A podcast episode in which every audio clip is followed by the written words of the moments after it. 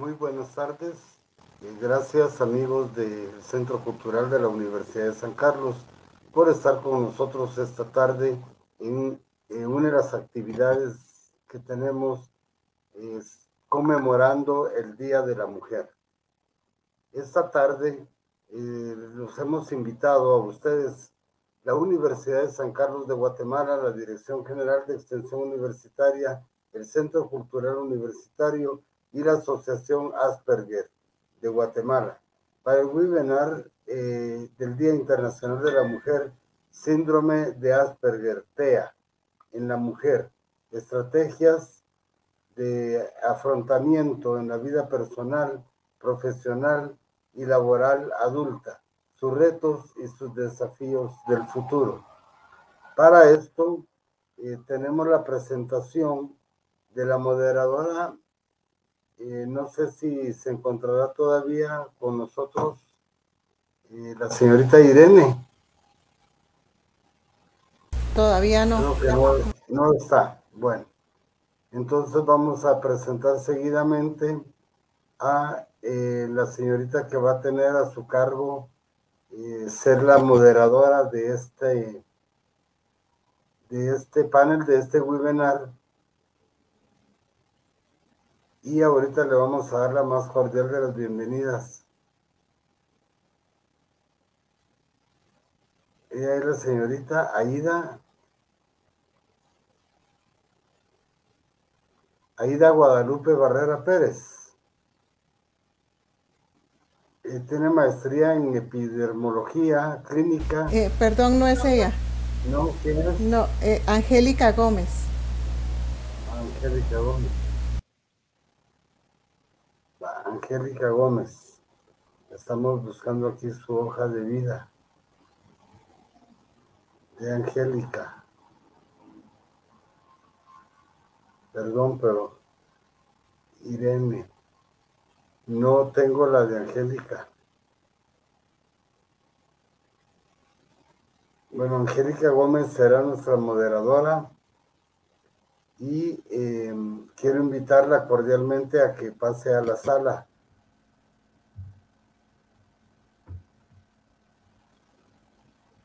Muy buenas tardes. Buenas tardes, Angélica, ¿cómo está? Muchísimas gracias por, por darnos este espacio de, de, conexión con la población en este día tan, tan especial como es el Día Internacional de la Mujer. Como Asociación Asperger queremos mm, darles la bienvenida a este evento único en Guatemala que va a abordar precisamente eh, el síndrome de Asperger desde la condición de las mujeres, ¿verdad? Bien lo decía usted con el, con el título del evento y para nosotros es muy importante hablar de esto, ¿verdad? Se estima que de 3 a 7 personas, ¿verdad? Nacidas vivas, se desarrolla esta condición. Sin embargo, de cada 10 casos de hombres y mujeres, tres mujeres presentan la condición. Pero esto no es tan, tan simple, ¿verdad? Sino que lo que sucede en nuestra, en nuestra eh, ciudad, en nuestra Guatemala y en toda Latinoamérica y en el mundo, me atrevería a decir, es que no hay investigación, carecemos de investigaciones, carecemos de estadísticas y es que se invisibilice la condición de las mujeres. En este caso, en los últimos eh, años se ha venido dando un fenómeno que es el hecho de que las personas con síndrome de Asperger encuentran sus diagnósticos en la edad adulta, ¿verdad? Y esto no, suele suceder precisamente por este desconocimiento que hay de la temática. Y entonces el día de hoy, la Asociación Asperger, en coordinación con el Centro Cultural Universitario, decide abordar en el marco de esta conmemoración la situación que viven las mujeres con la condición de Asperger con el objeto de dejar el mensaje en la población para que cada vez se pueda ir diagnosticando a más temprana edad. Así es que, maestro, muchísimas gracias por darnos este espacio y yo dejaría en el uso de la palabra al maestro para que nos presente a la moderadora y a las panelistas. Muchísimas gracias. Sí, ya está aquí Irene con nosotros. Bienvenida, Irene. Este, ¿nos escucha? No nos escucha, Irene. Irene nos escucha. No, está como frisada. Eh, si quiere, sigue usted, eh, señorita Ida, porque ella está frisada. Entonces, si nos hace favor, eh, maestro, de leer la hoja de vida de cada una de las panelistas. Vale. ¿Con quién empezamos? ¿Quién es la que va a estar ahorita? Es que es simultáneo. Ah, bueno. Es simultáneo. Entonces, se va a ir dando la explicación de cómo es la metodología para ah, poder abordar las tres preguntas. Ah, bueno. Entonces, les presento eh, la hoja de vida de las siguientes personas. Eh, la panelista número uno, que era no panelista, sino que la la que iba a intervenir como moderadora es Irene Elisa Velázquez Gómez, licenciada en Psicología General en la USAC, certificada eh, para y por el Instituto Girons de Argentina para diagnosticar TEA y síndrome de Asperger, eh, diplomado en Derecho de las Personas con Discapacidades por la eh, organización AOACNUD, diplomado en estándares internacionales de derechos humanos por la misma organización, curso de actualización eh, de repensado la práctica en TEA por Amasperger de Chile, curso sobre formulación, implementación y evaluación de políticas públicas. Especialización laboral, psicología en Asociación de Asperger Guatemala, atención clínica para el diagnóstico del síndrome de Asperger en la niñez, juventud y edad adulta, apoyo psicoterapéutico para la intervención de los niños y jóvenes de Asperger, integrante de la Junta Directiva de la Asociación de Asperger Guatemala, encargada de género y equidad en la institución pública. Técnica de dirección del Fondo de Desarrollo Rural. Colectivo Mapaches como coordinadora de talleres y actividades. Y eh, a los amigos de la naturaleza como coordinadora de proyectos. La invitada uno, número uno, eh, tiene por nombre Karin, eh, Karin Magalí Sánchez Rojas Formación, maestría en geometría en la Facultad de Ingeniería de la USAC. Especialización en gestión y auditoría. Y auditoría. Eh, tiene la FUNIVER Universidad Europea del Atlántico, licenciatura en arquitectura con especialidad en ambiente y urbanismo, experiencia laboral. Ha sido constituida individual para freelance y Empresa Solar Arquitectos. Ha elaborado propuestas de planificación, de factibilidad de diseño y presentación de propuesta, vivienda, apartamentos, comercio, gasolineras y lotificaciones, diseños en 3D y trámite en licencias de construcción, remodelaciones de oficinas o bodegas. La invitada número dos es Alba Raquel Rivera Recinos Formación maestra en neurología, pediatría en la USAC y Hospital General San Juan de Dios. Maestra en pediatría en la USAC y Hospital Regional de Occidente. Estancia académica en neurología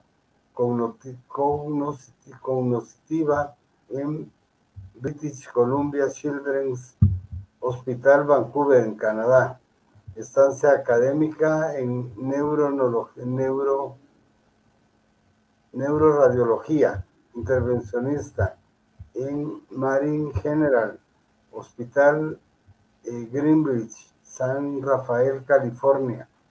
Médico y cirujano en el grado de licenciatura de la USAC. Experiencia laboral. Ha sido neuróloga de servicios internos, unidad de diagnóstico por electrocefalograma y Centro de Recuperación Nutricional, Obras Sociales del Santo Hermano Pedro de Betancur, Antigua Guatemala, Neurología Pediátrica, Hospital Materno Infantil Juan Pablo II, Neurología Infantil en apoyo a la Asociación de Asperger Guatemala, Neuróloga en práctica privada, Ciudad de Guatemala. La invitada número 3 es Aida Guadalupe Barrera Pérez, formación maestra en, epidemiología clínica, Universidad de Pensilvania, Estados Unidos, maestra en nutrición y alimentación, Universidad de San Carlos de Guatemala, médica y cirujana, Universidad de San Carlos de Guatemala, experiencia laboral, médica en el patronato de pacientes diabéticos, médica en el dispensario de recuperación nutricional Betania, Jocotán, Chiquimula, profesora universitaria en varias unidades didácticas de la Facultad de Medicina USAC, Anatomía, Salud Pública, Medicina Familiar y del área de investigación, revisión de tesis, investigadora del Centro de Investigaciones de Ciencias de la Salud. Actualmente, revisión de tesis, Facultad de Medicina de la Universidad Rafael Andívar, profesora de Metodología de la Investigación y epidemiología nutricional en la maestría en nutrición y alimentación USAC. Y la invitada número cuatro es nuestra compañera de labores Rocío Michelle Salazar Orellana. Formación licenciada en Ciencias Jurídicas y Sociales. Técnico en Mercadotecnia y Publicidad. Técnica en Informática formación complementaria en educación, desarrollo eh, sostenible, administración pública, extensión universitaria y comunicación en universidades nacionales y extranjeras. Y la experiencia laboral. La experiencia laboral que tiene es auxiliar en gestión de logística y actividades extracurriculares, auxiliar de cátedra del curso del curso de pre-especialización oratoria forense, auxiliar de cátedra del curso Desarrollo Procesal Laboral, Facultad de Ciencias Jurídicas y Sociales, Universidad de San Carlos de Guatemala. Administración, editora de publicaciones, directora general, Dirección General de Extensión Universitaria, Logística, cátedra, cátedra José Jesús, José Martín, en la USAC, encargada de actas JUPA, Junta Directiva en la Junta Electoral Universitaria, Junta Mixta, Secretaría General Universidad de San Carlos de Guatemala, asistente en gestión de logística y rectoría Universidad de San Carlos de Guatemala, asistente en gestión de logística Cámara Penal, Corte Suprema de Justicia Guatemala Centroamérica. Gestión de proyectos, ediciones RS. Estas son nuestras cuatro invitadas. Este, no sé quién va a empezar, Aida. Sí. Queremos ¿Quién va a empezar? Ya le leí las cuatro, las, las cuatro hojas de vida de nuestras cuatro invitadas. Muchísimas gracias. Eh, bueno, dado que no ha sido posible la conexión con la compañera que, que iba a moderar este evento, voy a proceder yo a, dar inicio del mismo, ¿verdad? Y entonces como después de escuchar la hoja de vida de cada una de, nuestras invitadas el día de hoy, vamos a hacer una dinámica en relación a a tres preguntas, ¿verdad? Esas tres preguntas van a ir enfocadas desde el ámbito familiar, el ámbito educativo y el ámbito laboral, ¿verdad? Cada una va a tener oportunidad de responder a esas preguntas. Eh, voy a iniciar con, decir las dos preguntas en el ámbito familiar y cada una tiene dos minutos y cinco para responder. O sea, en cada ámbito lo vamos a concluir en términos de 10 minutos cada uno. Así es que em, voy a, vamos a ir respondiendo en el orden conforme las fueron presentando, ¿verdad? Primero responde Karin, ¿sí? Eh, arquitecta, luego Alba, la, neuróloga, luego Aida, la mm, eh, doctora Aida, y luego Rocío, ¿verdad? La licenciada Rocío, abogada. Entonces, la dinámica eh, sería en esta, en esta modalidad, ¿verdad?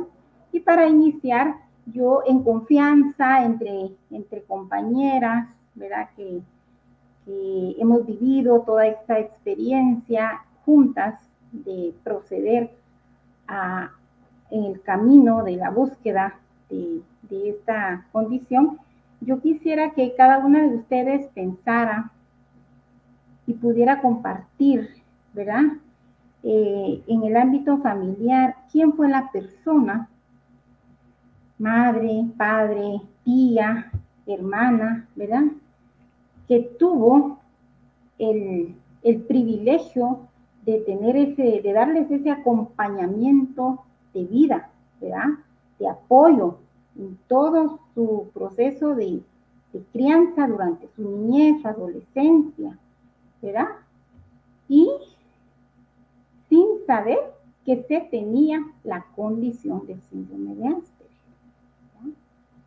Y en un segundo momento, de esa misma, en ese mismo ámbito sería cuáles fueron esas estrategias de afrontamiento que tuvieron que utilizar ustedes en el trayecto de sus vidas para poder salir adelante. Entonces quisiera que nos diera su, su experiencia, Karin.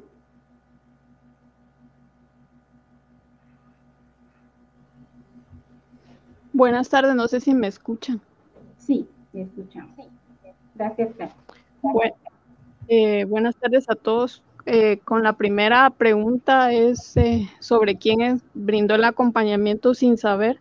En mi caso fue mi papá, porque mm, la verdad que como no, bueno, en mi caso ya saliendo de la universidad tuve el diagnóstico, aunque siempre sentí que había algo diferente y no sé si él también lo vio, porque él siempre pues me brindó las directrices necesarias, siento yo, para poder salir adelante.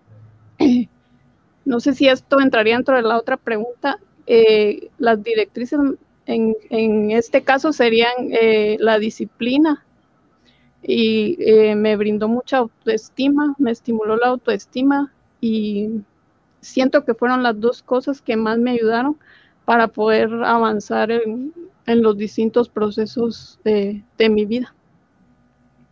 No sé si así está. Sí, sí, se comprende muy bien. O sea que esas dos últimas eh, situaciones fueron esos medios de afrontamiento, ¿verdad? Que le permitieron poder avanzar y poder desarrollarse en, su, en su niñez y en su adolescencia. Muchísimas gracias, Karen. Vamos a escuchar a esa Raquel. Buenas tardes. Em, gracias por la oportunidad. Eh, en mi caso creo que también es eh, mi papá quien me apoyó sin saber el diagnóstico. Tal vez desde niña yo crecí en la era de, de las famosas muñecas Barbies, pero yo no, no me gustaba jugar con esas muñecas, sino pedía otro tipo de juguetes que tal vez eran aceptadas más para niños, como todo lo que tuviera ruedas o de armar. Entonces mi papá siempre nos dio la oportunidad como de escoger qué quieren y me escogía más otro tipo de juguetes y los adaptaba como al entorno. Entonces terminé jugando con el Jeep de la Barbie. Entonces mi papá siempre me apoyó, incluso eh, al igual que Karin, ahí me identifico porque también considero que él se puso en mi lugar porque me generaba ansiedad ir a centros comerciales o supermercados. Entonces mi papá, en lugar de decir eso está malo, todo va a estar tranquilo, él me decía, eh, no, todo, todo está bien, a mí también me estresa, no te preocupes. Entonces siempre eh, me apoyaba o me respaldaba. Entonces, y eh, eso fue fortaleciendo mi autoestima. Yo creo que eso fue lo más importante, saber que tal vez mi forma de, incluso de vestir a la hora de salir, yo no quería cambiarme. Él me decía, estás bien, si estás cómoda así, vamos así, estás bien. Entonces creo que eso fue fortaleciendo mi autoestima y es lo que tengo muy marcado de, de que me apoyaba sin hacerme sentir diferente, sino respaldar y respetar mis decisiones. Entonces eso fue lo más importante. ¿Qué estrategias? Eh, probablemente eh, la misma estrategia de tener una autoestima estable, podría decir. Mi papá siempre me enseñó que no soy más ni menos que nadie más, entonces puede que me ponía siempre el ejemplo porque siempre me han gustado los autos. Entonces eh, me ponía el ejemplo de puede que tenga yo un carro de 15 años de antigüedad, pero quiero ir a la playa y alguien tiene uno reciente, entonces yo puedo llegar, tal vez tardo más, paso a una gasolinera o algún pinchazo, algún pinchazo, pero llego a la playa. Puede que el amigo que vaya con su carro nuevo llegue antes a la playa, pero tal vez se aburra antes. Entonces mi estrategia fue como ir pensando en las anécdotas o las experiencias que llevo en el camino para llegar a un punto donde al final todos llegamos en algún momento. Entonces, con cada experiencia fue verla como esa aventura o un camino. Creo que esa fue la estrategia. Muchísimas gracias, eh, doctora. Ahora quisiera escuchar también a la epidemióloga, también esta doctora Aida.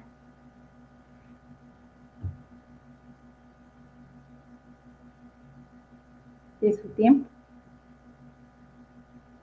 tenía apagado el micrófono. En mi caso, creo que quien más me apoyó fue mi abuelita, porque a mí siempre me ha costado un poco organizar, bastante, organizar mi tiempo y mis actividades y, eso. Y mi abuelita me ayudaba mucho con eso, con disciplina, etcétera. Eso creo, o sea, ella me ayudaba a poner mi horario, era como mi reloj. E, e, ella sería, porque es quien estuvo más presente y cuando falleció todo mi mundo se desestructuró. Bueno, desde que se empezó a enfermar y se puso mal. Pero, eh, y estrategias creo que fue enmascaramiento, o sea, mm, desafortunadamente no tuve las mismas experiencias que Karen y que Raquel. Eh, eso creo que me hubiera ayudado mucho pero no lo tuve. Entonces en mi estrategia fue como, yo sabía que había algo diferente y me sentía desde pequeña como extraterrestre. Entonces lo que hacía era para que nadie lo, notara y no me hicieran tanto bullying en el colegio, porque tuve mucho bullying en todo el colegio, primaria, secundaria. Eh, como tratar de ver qué hacían los demás para tratar de actuar como los demás. Eso. Claro, esa fue su estrategia la imitación, repetir. Muy bien, muchísimas gracias, doctora.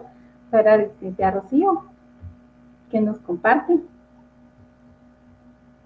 Estimados, muy buena tarde, cuánto gusto, es un honor saludarlos y agradecer por este espacio a todas las instancias que han permitido este espacio.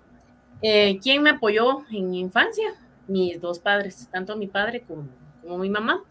Mi papá, lo que ha coincidido con las otras compañeras, me ayudó mucho con el tema de autoestima y él me decía que no tenía por qué compararme con nadie más y que cada humano, cada ser, cada individuo nace con características diferentes y que no tenemos por qué ser todos iguales. Entonces mi papá me fortaleció mucho esa área porque desde que nací prácticamente ellos se dieron cuenta que yo era diferente. En mi núcleo familiar somos tres, tres hermanos, entonces yo soy la, la última. Entonces ellos se dieron cuenta que yo era diferente. En el caso de mi mamá, eh, ella era enfermera y consultó con profesionales del área médica en el hospital donde ella trabajaba, que ella se daba cuenta que que mis expresiones no eran típicas, ¿verdad? Entonces ellos buscaron una alternativa, que en mi caso fue el arte y la cultura, porque se dieron cuenta que, que me gustaba leer. Entonces, eh, los primeros libros, em, me gustaba dibujar desde los primeros años y tenía mucha creatividad, creo que en alguna otra ocasión ya lo compartí, tuve la genial experiencia de tener un amigo imaginario. Entonces, en mi, en mi mundo era todo fantástico, ¿verdad? Entonces, eh, esa posibilidad de, de, pintar, de crear, de hacer manualidades, estuvo desde los primeros años de, de infancia. Ya en la etapa primaria, pues eso, en la escuela primaria, ¿verdad? Sí me ayudó porque eso fue alguna manera de canalizar la energía que tenía. Gracias. Claro, claro. Muchísimas gracias. Gracias a las cuatro por sus, por sus interesantes aportes. Esto es importante y que la población lo sepa también. En el caso de las mujeres generalmente se encubre la condición. Por eso es que los diagnósticos suelen ir apareciendo en la edad adulta, ¿verdad? Generalmente durante la niñez y durante la adolescencia todo se encubre en situaciones de ansiedad, en depresión, ¿verdad? Y en esos cuadros clínicos prácticamente se va el tiempo de estar buscando una respuesta a, esta, a esos comportamientos diferentes. Entonces, por eso es importante escucharlos a ustedes desde sus propias experiencias y cómo, sin tener el diagnóstico en su momento, pues tuvieron que enfrentar la vida de una u otra manera, ¿verdad? Gracias a ese entorno familiar que en cada una se manifestó de diferente forma, pero fue la familia, ¿verdad? Y es lo que nosotros recalcamos en el proceso de la intervención, ¿verdad? Familia como el ente prioritario, ¿verdad? Como el ente principal, el, luego el acompañamiento de la psicóloga o terapeuta y luego el centro educativo o el centro laboral. Esa es la estrategia de intervención que se utiliza en la condición de la ¿verdad? Muchísimas gracias. Entonces vamos a hablar un poquito eh, en relación a, al ámbito educativo. ¿Qué pasó en el ámbito educativo? ¿Verdad? Y entonces ahí quisiera que nos compartieran cuál fue el impacto, ¿sí? Ya sea positivo, ¿verdad?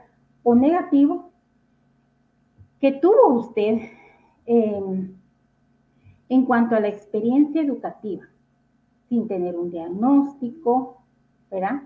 sin que nadie supiera que la situación eh, complicada que estaba viviendo en ese momento, ¿verdad? inclusive ni la propia familia, menos el, menos el, el, equipo de, de, docentes, ¿verdad?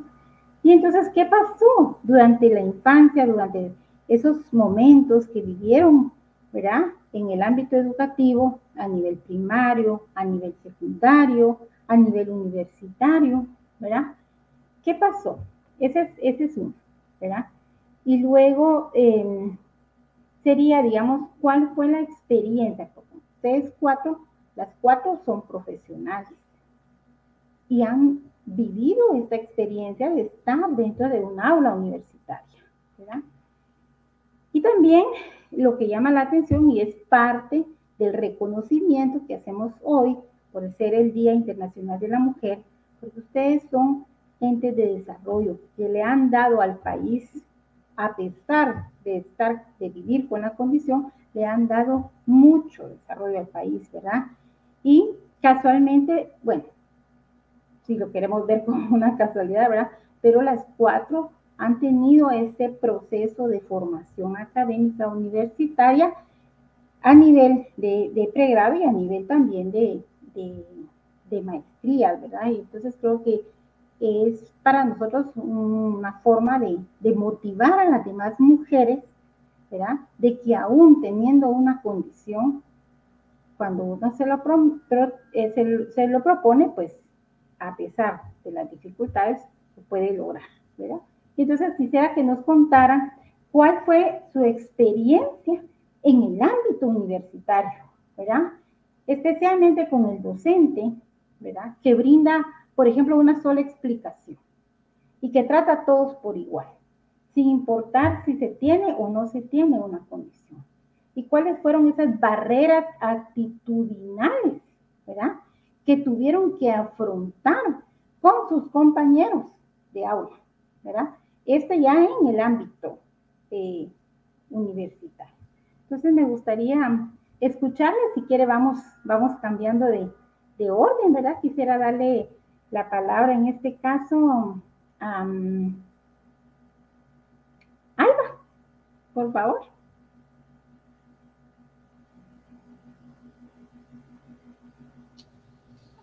Gracias.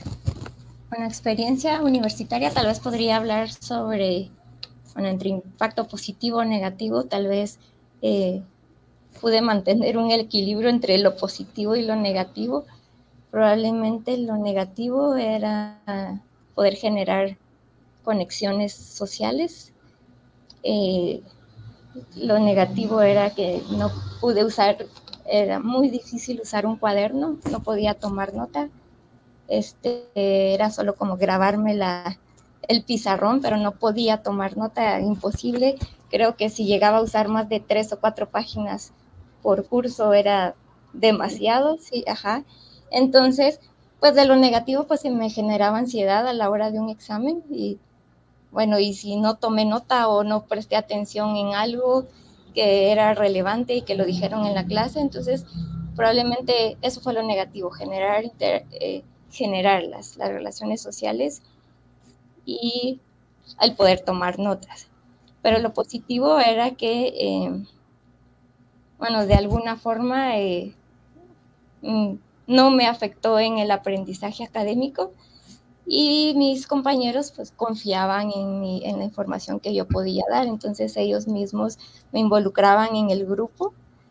Eh, por ejemplo, en la universidad, que es eh, la dinámica, yo estudié en la Universidad de San Carlos, de la dinámica al menos prehospitalaria era dar clases en grupos o formar clases en grupos.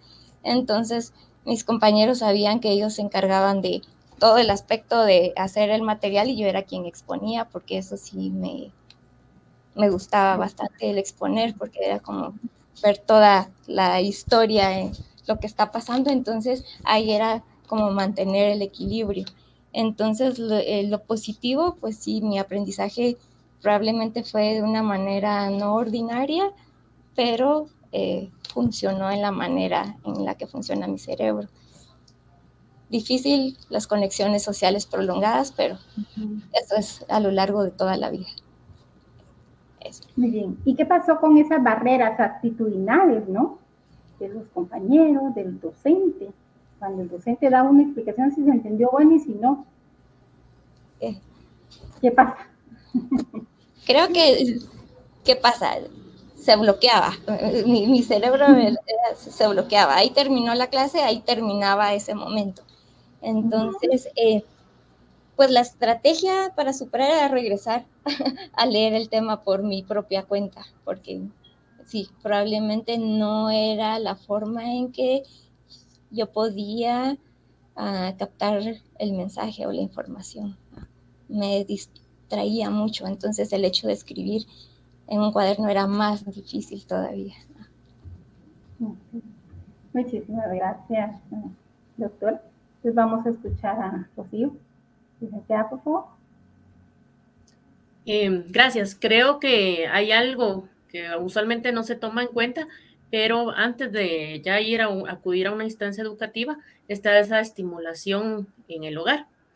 Entonces, tratando de, retroceder en el tiempo y recordar qué pasó antes de que yo estudiara, sí recuerdo a mi mamá que el papá de ella era poeta, era escritor y también era político. Entonces, él en los años 50, 60 más o menos, él declamaba ah, y le dejó esas lecciones a mi mamá que tenía que tener una buena dicción, que tenía que tener uso del lenguaje, entonces le enseñó a declamar a mi mamá.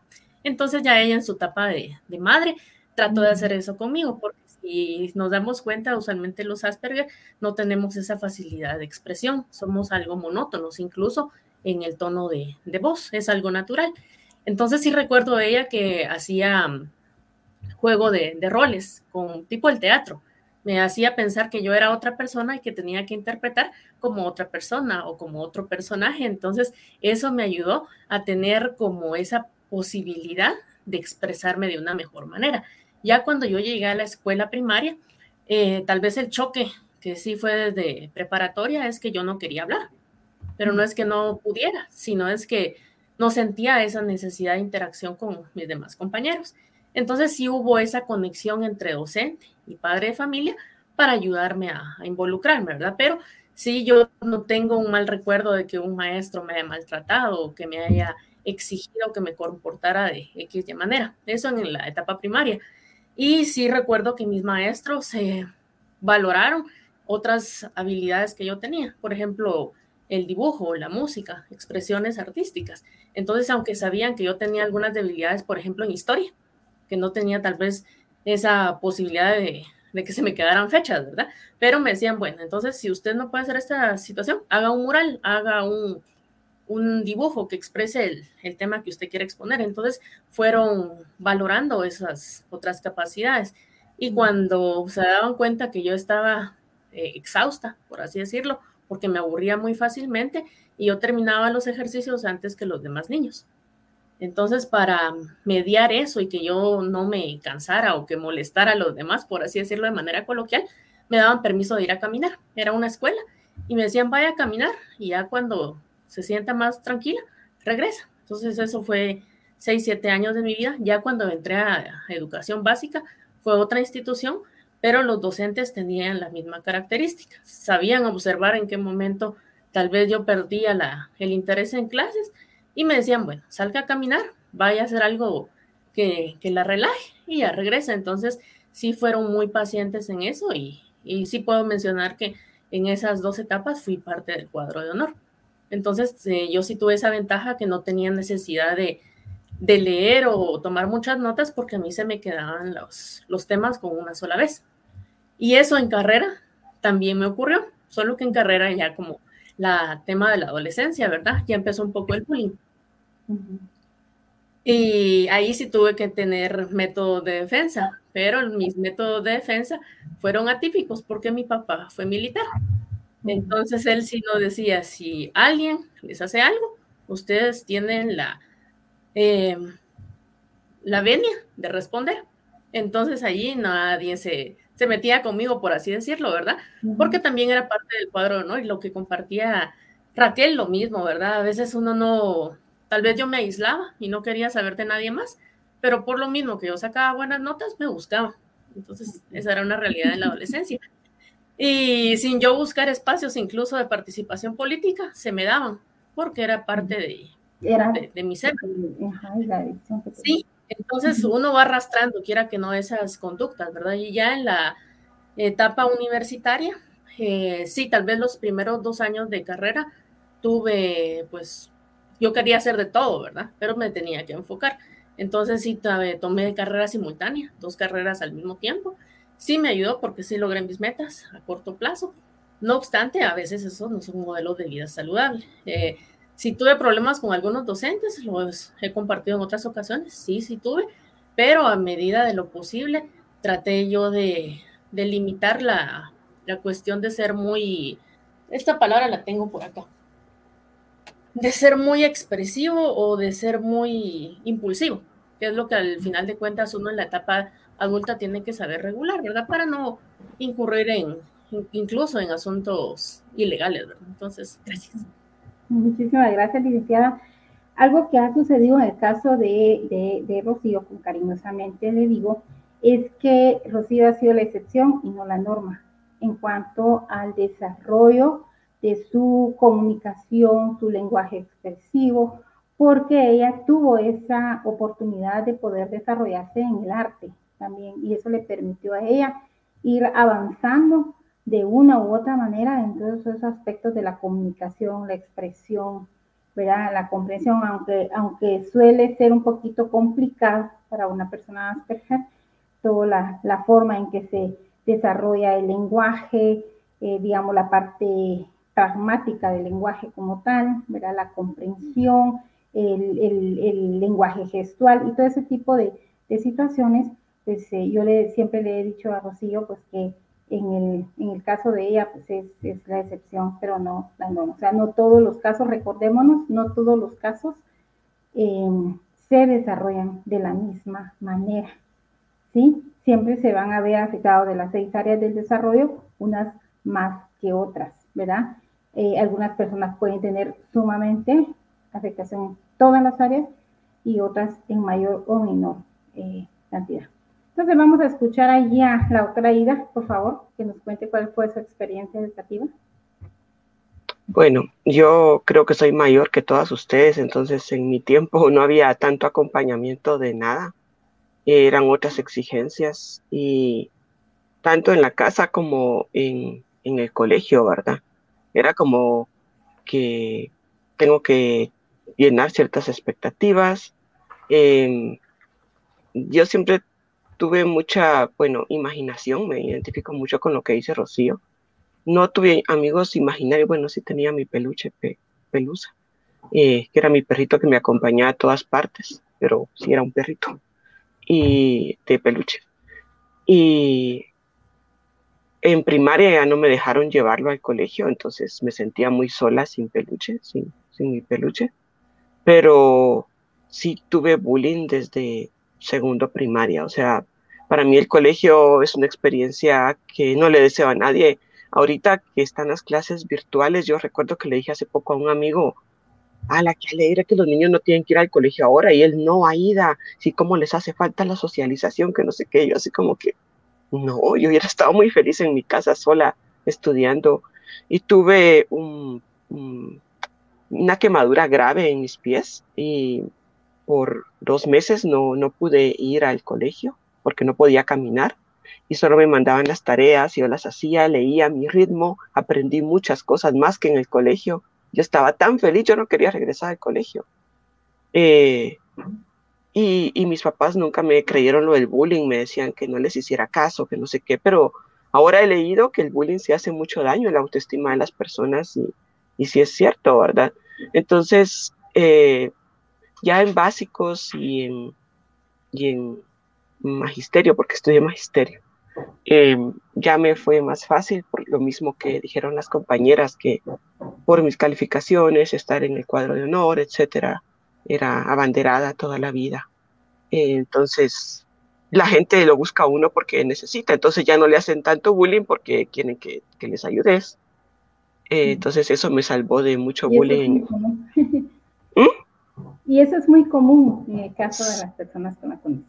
Entonces, eh, eso, ahora para aprender, como les dije antes, lo que más me cuesta son las funciones ejecutivas de organizarme el tiempo. Entonces, siempre he andado corriendo con tiempos para entregas de cosas, de, con las tesis me ha atrasado y es por lo mismo, por, porque me, o sea, me cuesta mucho organizarme y manejar el tiempo, pero pues mm, gracias a Dios lo he logrado y aquí estoy. Pero sí, en la universidad eh, me costaba lo de los trabajos en grupo y tal como dijo eh, Raquel, pues eh, a mí me ponía, a mí me gustaba investigar, entonces yo pasaba la información, a veces también exponía, pero como hablo muy rápido, yo creo que siempre me decía, mamá, ¿usted por qué habla tan rápido? No, nadie le está corriendo, pero creo que es parte de lo mismo, ahora me doy cuenta que siempre hablé así súper rápido y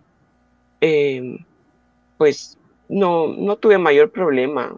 lo único que Mm, la clínica me gustaba, mm, de hecho me gustaba psiquiatría, no lo hice por razones personales, pero siempre me agota mucho estar con mucha gente, entonces, eh, aunque he pensado eh, como ver más gente, era algo que me agotaba, yo no entendía por qué me agotaba de estar en la universidad con mis compañeros y, venía exhausta, pero no, no entendía que era por, porque estaba como con mi máscara de sí, soy sociable, pero ya al regresar a la casa estaba exhausta de, ver gente, de hablar con gente, etc.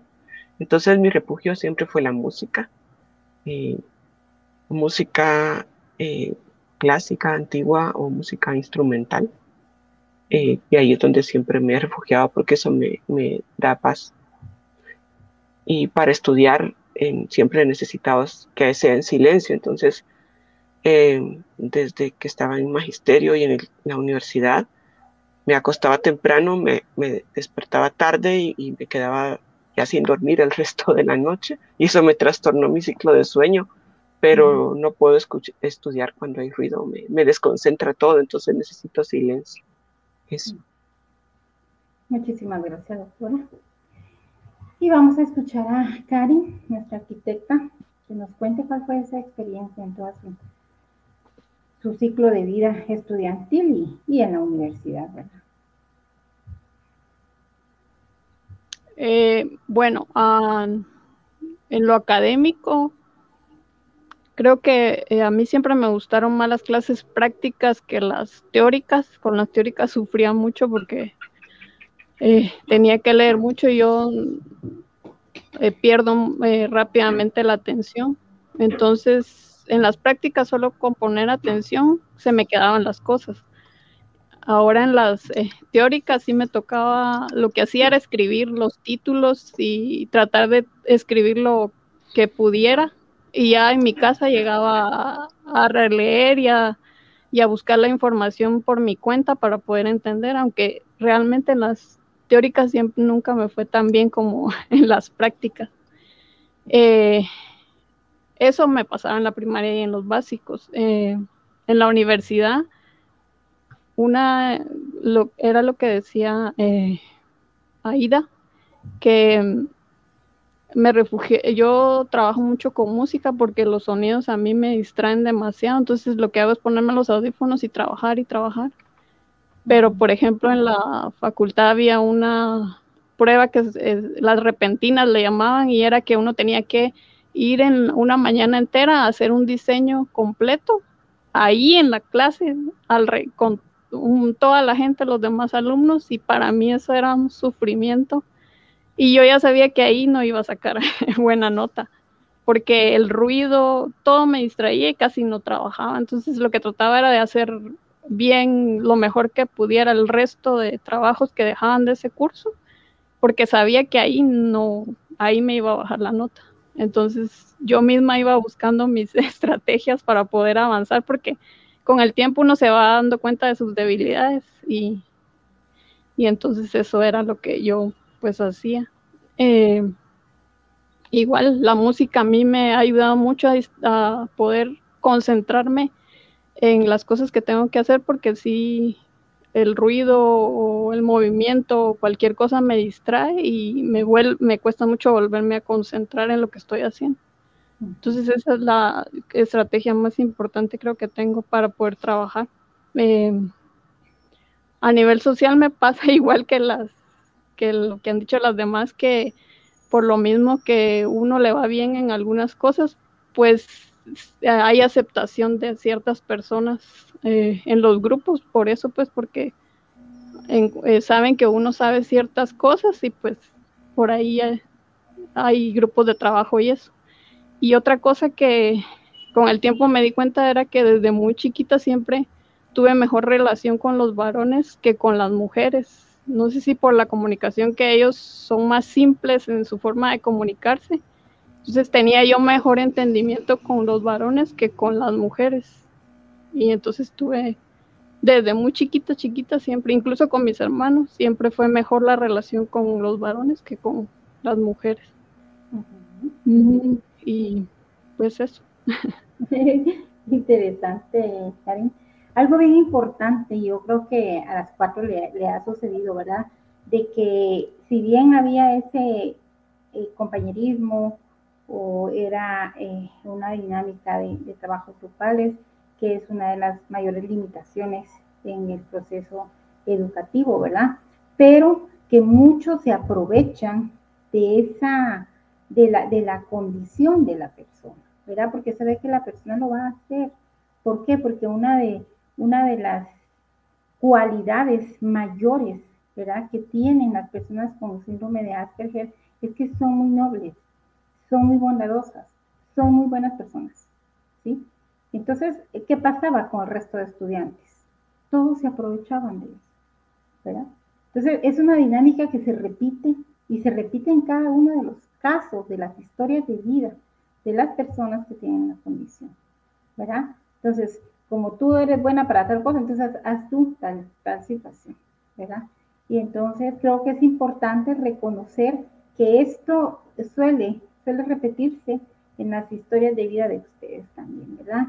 Eh, pero es parte de, esa, de, ese desarrollo y de ese, de ese enfrentamiento que se ha tenido en cada uno de estos espacios, em, que si bien no están todavía eh, con las sí, con, digamos, con todos los apoyos necesarios que quisiéramos. No podemos hablar de que contamos ya con una em, inclusión educativa. ¿verdad? No se dan todavía esos ajustes razonables que tienen que darse y aún no se dan tampoco los cambios de esas barreras actitudinales que nos acompañan en el proceso, ¿verdad? Entonces yo creo que todavía tenemos mucho eh, por, por, seguir, ¿verdad? Luchando. Y agradezco realmente que un día como hoy, un Día Internacional de la Mujer, se esté visibilizando, ¿sí? Que ustedes como mujeres están abriendo brecha, ¿sí? Están abriendo brecha porque se han enfrentado a mundos difíciles, a mundos que han sido construidos histórica y socialmente desde un punto de vista androcéntrico. ¿sí? Y eso no nos ha permitido eh, entrar a las mujeres, ¿verdad?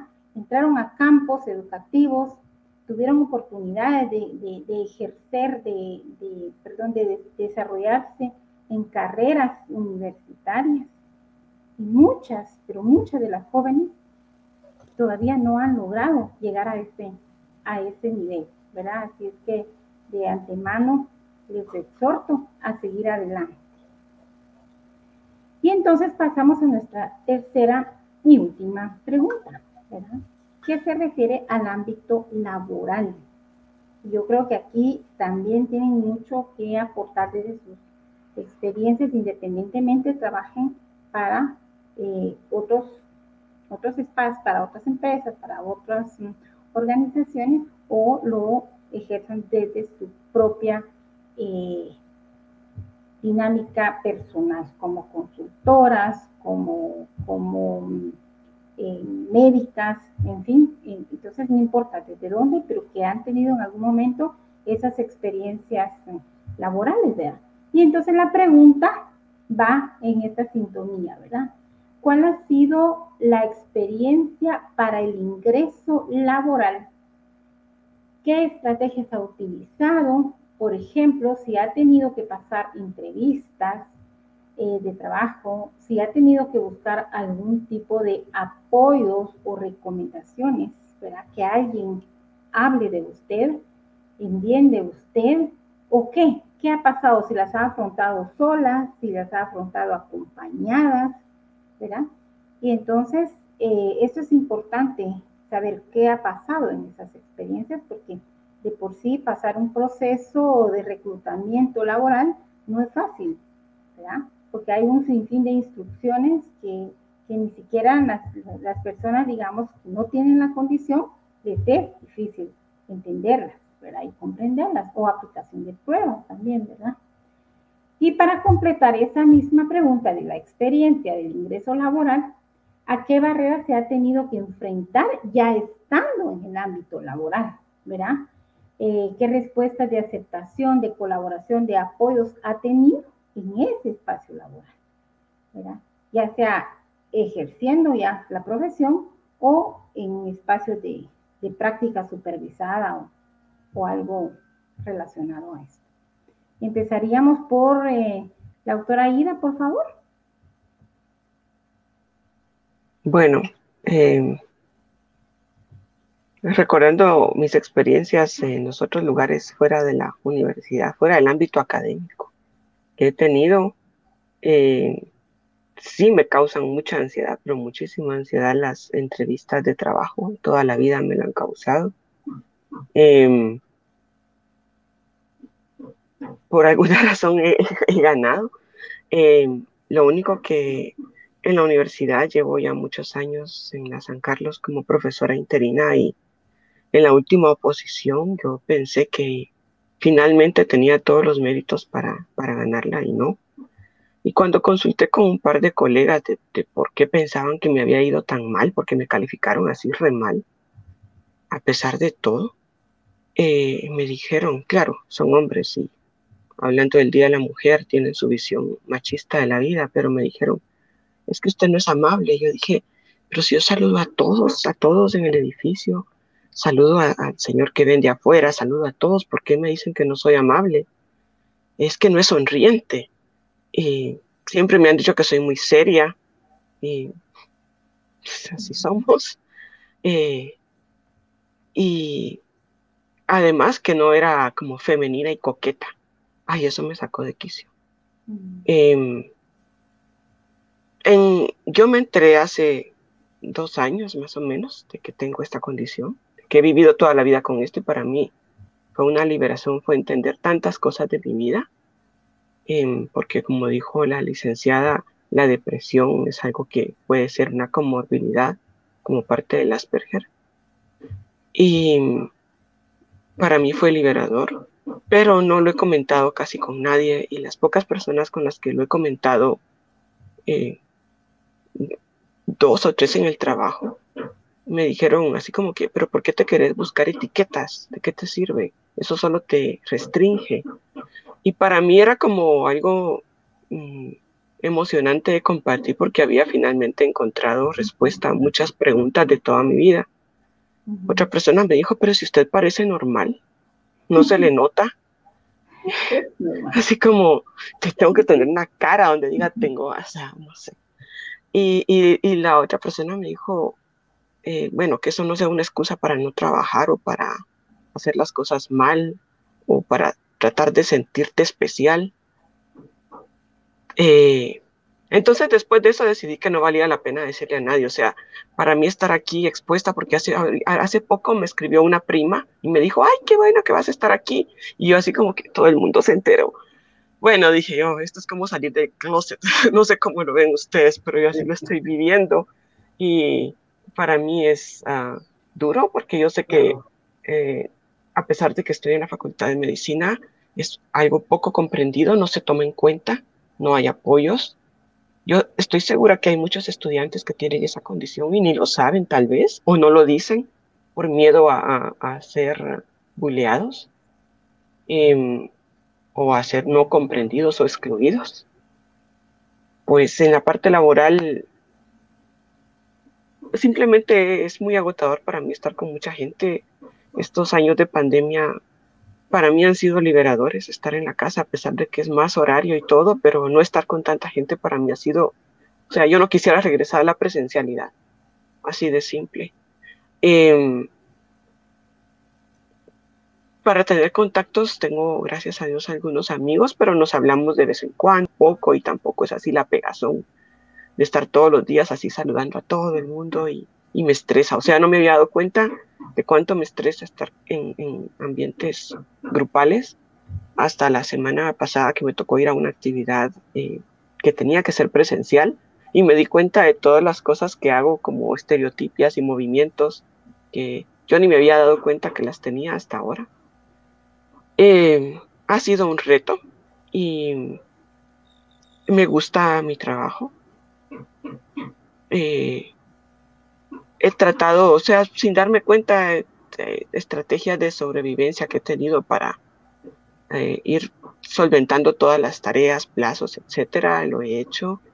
Y cuando he dado clases, me gusta dar clases desde pequeña, me gustaba enseñar, o sea, aprender y compartir es decirle a todos lo que había aprendido y lo que había leído, porque me gusta leer mucho, entonces, y mucha gente sí como que aburrida, no, les interesa y yo ahí habla, que habla pero entonces dar clases es una forma de, sacar todo eso. Entonces me gusta la docencia, em, me gusta estar con estudiantes y además es un tiempo como autolimitado, entonces eso es bueno. Esa es mi experiencia de trabajo. Em, apoyos, que es la pregunta que usted hacía, pues yo hasta hace poco lo descubrí y no he pedido apoyos ni lo pienso hacer porque dudo que vaya a tener como mucha respuesta. Entonces, si alguien del trabajo está escuchando eso, me van a decir, ay, no parecía, no se miraba loca o cosas así, cosas que he escuchado que dicen.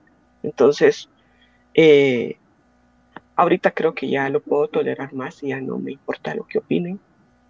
Hemos, hemos pasado por muchas cosas, cada una a su manera, y eso. Muchas gracias, doctora. Es triste, de verdad, escuchar que un espacio, ¿verdad? Eh, laboral como que es este, eh, se pueda todavía hablar, se tengan ciertos estigmas sobre las personas, sobre las condiciones que cada uno tiene, pero es parte de esa lucha. Y por eso hoy, Día Internacional de la Mujer, seguimos en esa lucha, porque nosotras como mujeres con la condición debemos de reivindicar estos derechos, que tenemos derechos, ¿sí? Al igual que toda mujer, al igual que toda persona, tenemos derechos, ¿verdad? Así es que me eh, gustaría escuchar a, la doctora Raquel. Gracias. Em, he sido afortunada, puedo decir, eh, mis, eh, en mi aspecto laboral. Yo he recibido las llamadas, no he tenido que buscar, sino he recibido las llamadas. Necesitamos eh, cierta persona y consideramos, pensamos en usted.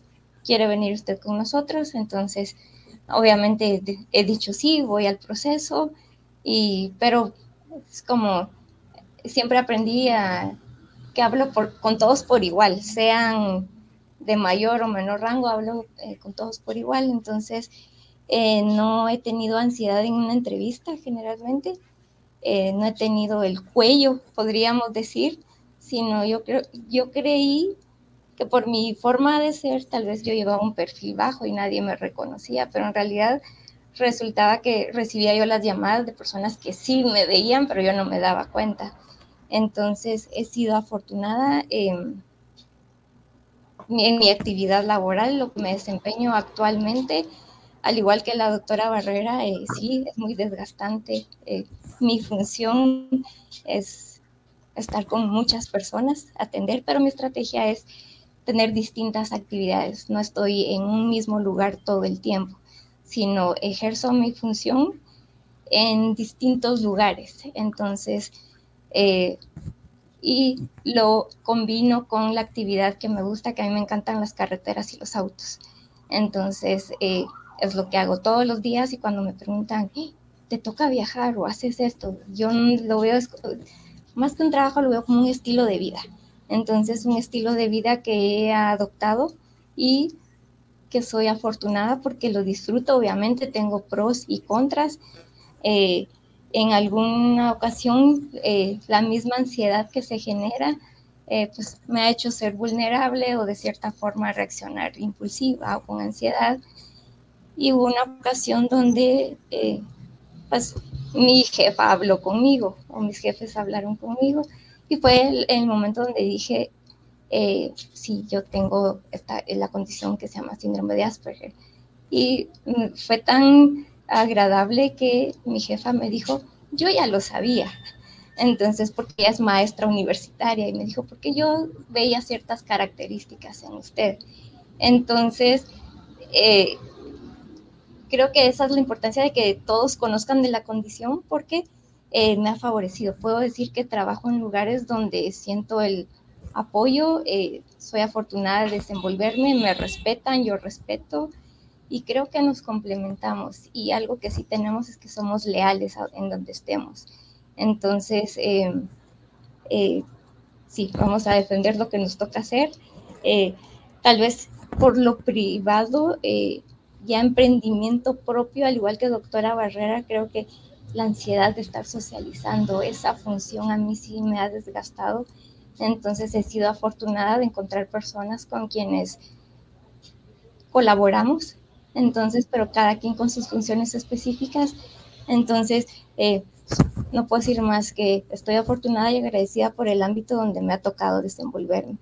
Eh, las barreras probablemente ya eh, como mujer o en mi profesión, creo que son ciertas etiquetas de vestimenta o de conductas sociales que sigue, ¿por qué no te pones un poquito de pintura o por qué no te cambias? Entonces es algo que no lo puedo involucrar en mi estrategia ordinaria o en mis días de rutina. Entonces, sí, ese aspecto es lo que he tenido que superar día con día porque yo uso siempre ropa, eh, ropa de hospitalaria, ropa, entonces, pero es lo que me hace sentir cómoda, entonces, y ando de un lugar a otro, entonces, eso es, eh, sí, la lucha con el aspecto que me demanda la sociedad para ejercer la función que me toca. Esa es una de las barreras más difíciles. Muchísimas gracias. No cabe duda que, que, la construcción social es, es, muchas veces la, la, que nos asigna ciertos roles, ¿verdad? Y entonces nos ven como esa figura que la sociedad quiere ver, no como personas, no como lo que realmente somos y las capacidades que tenemos. Muchísimas gracias.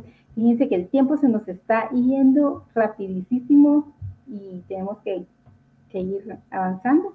Así es que por favor le voy a dar el espacio a, la arquitecta y luego a, la licenciada Rocío para terminar con esto.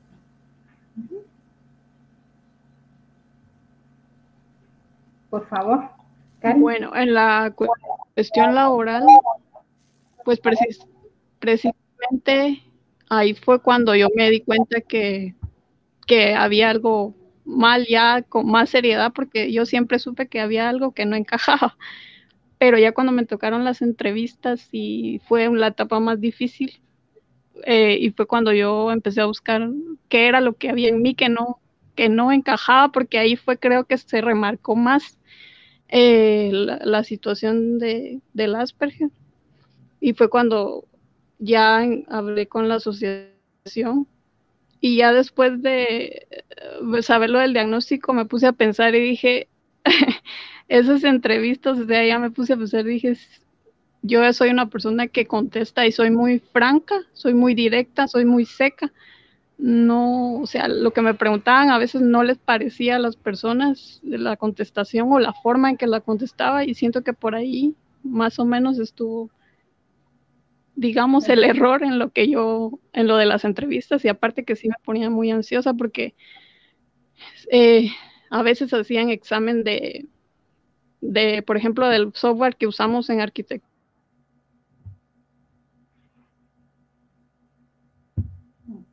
Se fue la conexión de Rocío. Bueno, de, de Karin. Y entonces le vamos a dar el... Perdón, Karin.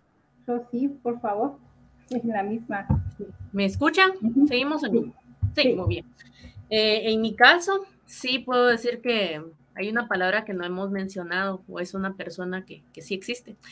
Eh, en mi caso sí le atribuyo totalmente a Dios esa ventaja que tuve porque yo me gradué eh, siendo menor de edad. Entonces no fue mi incorporación al, campo laboral, no fue inmediata, sino que opté por una beca en la Universidad de San Carlos de Guatemala y también agradecer ese espacio. Y tal vez una previa, ya que estamos en este momento de conclusiones. Esto lo hacemos también pensando en los niños que vienen creciendo. No todos estamos en las mismas condiciones o no todas las familias tienen las oportunidades que nosotros hemos tenido. Así que adelante a seguir luchando por esas, esa niñez que viene creciendo. Bueno, retomando el tema, es que bueno, entonces yo tuve ese año como becada para pensar qué era lo que yo iba a elegir, ¿verdad? Y sí, me costaba mucho incluso contestar el teléfono. A mí me daba pánico esa interacción. Entonces opté por unas segundas prácticas. La, misma vida, ¿verdad? Dios me fue abriendo camino y fui a hacer unas segundas prácticas, pues, de pura suerte, al área de recursos humanos de, la Universidad de San Carlos de Guatemala. Eh, alguien llamó diciendo que necesitaba una persona leal. Y así fue como ingresé a trabajar, ¿verdad? Que necesitaba una persona de confianza, que no tuviera, que fuera leal, esa fue la palabra que utilizaron. Entonces así empecé a trabajar y por la bendita gracia de Dios ya son 13 años en la misma institución. Em, también tuve esa bendición que mi primer jefe también era docente de carrera y él antes de que yo supiera que tenía unas condiciones diferentes, él ya lo sabía. Entonces él mismo me enseñó a, aprender a contestar el teléfono y él sabía detectar mis fortalezas y mis debilidades. Sabía que mis debilidades era el área de comunicación, pero sabía que la área de fortaleza era el sistema de archivo y sistemas de informática. Entonces no me presionaron a, áreas que fueran de dificultad para mí, sino que supieron aprovechar el talento humano. Posterior a eso, tuve otros jefes que también se dieron cuenta que yo necesitaba un empujoncito, ¿verdad? Entonces a veces a mí se me olvidaba saludar, por ejemplo, decir buenos días. Entonces él me daba un codazo y me decía, salude. Entonces eso en mis primeros años de, de, carrera, conforme uno va madurando y se va dando cuenta de la interacción que es diferente en el ámbito laboral, pues uno ya se va adaptando, pero sí puedo decir que mucha, mucho apoyo lo recibí de mis jefes, sí lo puedo decir. Y actualmente también debo agradecer a, a las últimas dos directoras que también han sido profesionales que en vez de debilitar, han tomado el diagnóstico como una fortaleza para impulsar a los, los propios liderazgos, ¿verdad?, de la Universidad de San Carlos. Así que muchas gracias por el espacio. A ustedes, muchísimas gracias. Bueno, no cabe duda que, que hoy es un día precisamente, ¿verdad?, para reflexionar, para analizar, para comprender qué se ha hecho y qué falta por hacer. Y yo creo que el haberse abierto a compartir esas experiencias eh, va a generar cambios en nuestra sociedad. Y eso esperamos. Así es que, mm, eh, maestro Gustavo, como el tiempo nos, nos apremia, eh, yo creo que vamos a, a, finalizar. Yo todavía tenía ahí un, un que, que, cada una se tomara por lo menos un minuto para dejar un mensaje en la población y especialmente en, en las madres y en los padres de familia que tienen hijas con la condición y que no saben que la tienen. Yo, yo digo que esto eh, siempre de lo que, lo que hemos visto en las conferencias diferentes que hemos tenido por el Día de la Mujer, es la falta de educación y la falta de cultura. Y creo que en esto somos muy ignorantes y al respecto de esta enfermedad y de otros, otras enfermedades o conductas. Condiciones. Condiciones y que nosotros, como no las sabemos, a veces caemos en el maltrato y en el bullying, como ustedes dicen, pero creo que, que debemos de conocer eh, la condición para que, para que nosotros podamos de esa manera actuar. Este, por otro lado, lo que he oído de ustedes es fantástico. Eh, han tenido eh, una vida sobresaliente cada una. Cada una ha sabido, ha sabido sobrellevar esta condición y, creo que este, este webinar, eh, yo se los digo de parte de la Universidad de San Carlos de Guatemala, de la Dirección General de Extensión Universitaria, de eh, el rector en funciones, Pablo Oliva Soto, y de la doctora Ingrid Arriola, directora de Extensión Universitaria, les quiero dar las gracias por habernos permitido y darles el apoyo y por habernos permitido el estar en algo como, como este webinar, que creo que, que fue de mucho. Eh, aquí les quiero leer, este, hay tres, está el de Brenda Salazar, que dice felicitaciones y gracias al CCU por compartir acerca de un tema tan sensible e importante para generar sensibilización, sensibilización y socialización acerca del Asperger. El conocer nuestra condición fortalece y ayuda a la salud mental que día con día hay que buscarla mediante profesionales altamente capacitados, como los que integran el Asperger en Guatemala. Eh, luego dice Linda López, qué excelente tema. Eh, Conce Valdesio dice, felicidades mujeres con condición Asperger. Qué bien que nos dan sus testimonios, todas podemos. Mari Varías, May Martínez dice felicitaciones a cada una de las expositoras y dar su testimonio de vida. Muchas veces juzgamos a las personas sin conocerlas. Carolita Reyes dice felicitaciones a cada mujer disertante por compartir sus vivencias. En, mi visión particular, les digo que, que, para mí ha sido de mucha utilidad este, les haber estado con ustedes aquí, porque entendemos muchas situaciones y debemos de, de, para saber cómo actuar con cada persona. Este, y en este día en particular, que es el Día Internacional de la Mujer, eh, yo les decía que cada una está luchando y lucha desde su trinchera para poder generar mejores condiciones y para sus vidas en, en, este, en, esta, en esta tierra. Entonces yo les doy el agradecimiento como, como disertantes, como personas que han dado su testimonio y personas que quieren mejorar las condiciones de jóvenes y de niños que vienen detrás de ustedes y que no han tenido o no tuvieron eh, la suerte, ¿verdad? De que han tenido ustedes. Y ahora ellas tienen la suerte de escucharlas a ustedes de saber que, se puede y, que se puede convivir y se puede, y se puede vivir con una situación, ¿verdad?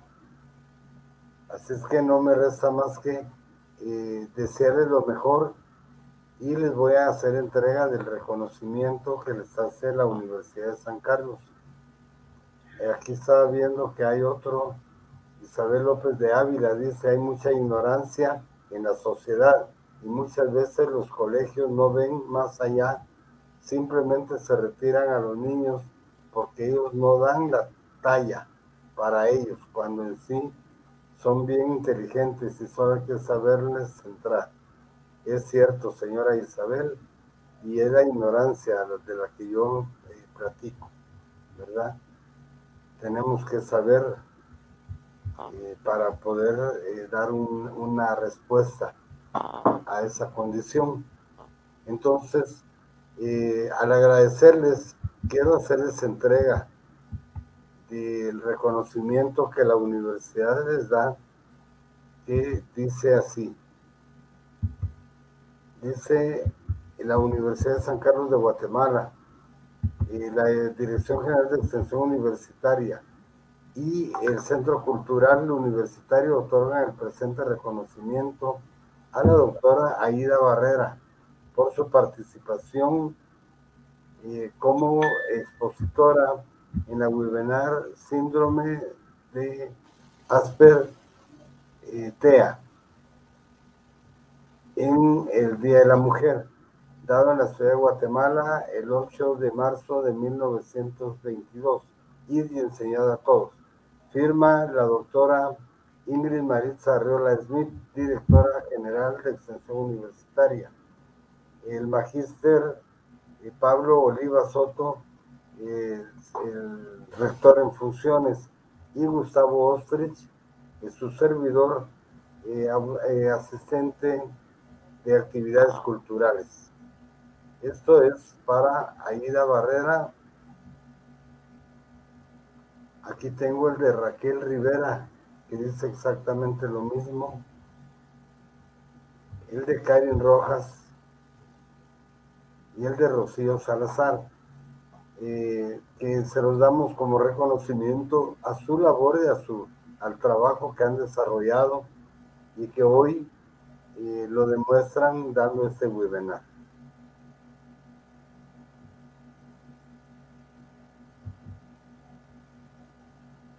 No sé si ustedes tienen algo que, decir al final para despedir este programa. Sí, hay una persona que tiene por ahí las palabras de despedir. Ah, bueno. Se estará, estará todavía conectada.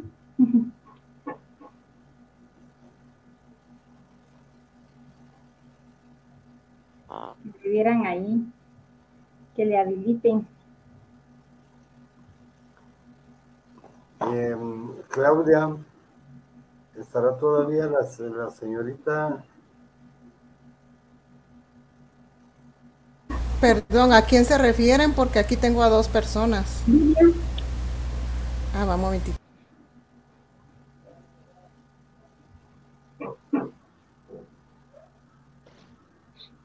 Sí, buenas tardes. Buenas tardes. Eh, mi nombre es eh, Lubia de Marroquín. Soy cofundadora de la Asociación Asperger Guatemala y quiero agradecer al Centro Cultural de la USAC, a las panelistas y al público en general por habernos permitido llevar a cabo este evento en un día tan especial como es la conmemoración del Día Internacional de la Mujer. Muchísimas gracias y felicitaciones a las panelistas.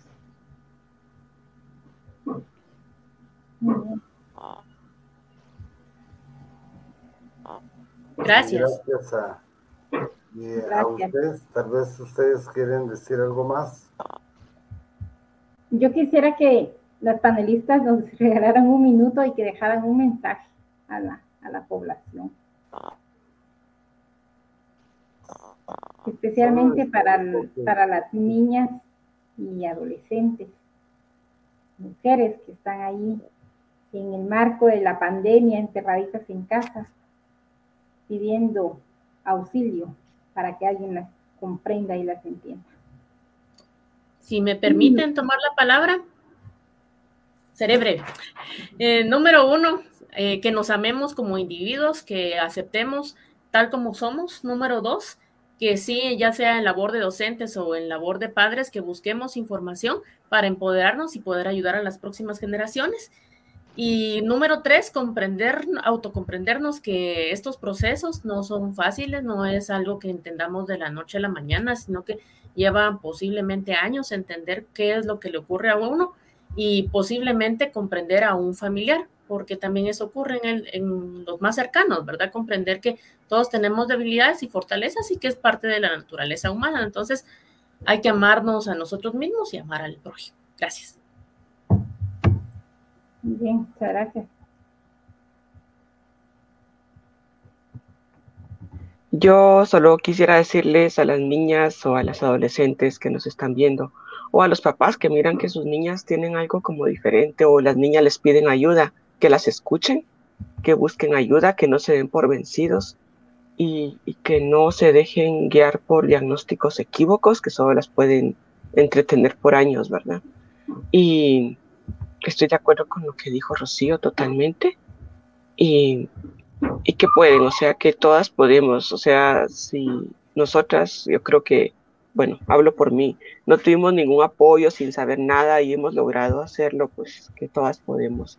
Por supuesto que yo sé que hay grados y hay personas que tienen más dificultades, tanto familiares, socio, socioeconómicas, socioculturales, pero que se puede buscar ayuda y siempre si se busca se va a encontrar y que siempre confíen en Dios porque Dios nos ayuda a salir adelante siempre.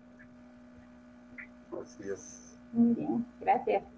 Bueno, pues ha sido una, una conferencia más de las que hemos tenido en este Día Internacional de la Mujer y que creo que hemos cubierto bastante. Este, finalizamos el día de mañana, los invitamos para eh, el conversatorio que tendremos con eh, Miriam, Miriam y con y con la señora eh, Magnolia, Magnolia. ellas dos son sobrevivientes de las jornadas de marzo y abril y estaremos haciendo un homenaje a las mujeres mártires de la Universidad de San Carlos. Muchas gracias, señores, por habernos estado con nosotros esta tarde. Dice Cáncer Valdesio, felicidades, mujeres con condición Asperger. Qué bien que nos dan sus testimonios. Eh, tengo Vivi Barra a cada una. Gracias por compartir su testimonio y ayudarnos a todos los que estamos en este camino. Telmi Fuentes, enriquecedor, enriquecedor sus testimonios. Isabel López Ávila, hay mucha ignorancia. Y eh, Edward Serima, mujeres espectaculares. Pásenla bien, pasen buena tarde y les deseo lo mejor. Muchísimas gracias a todas y a todos. Buen día.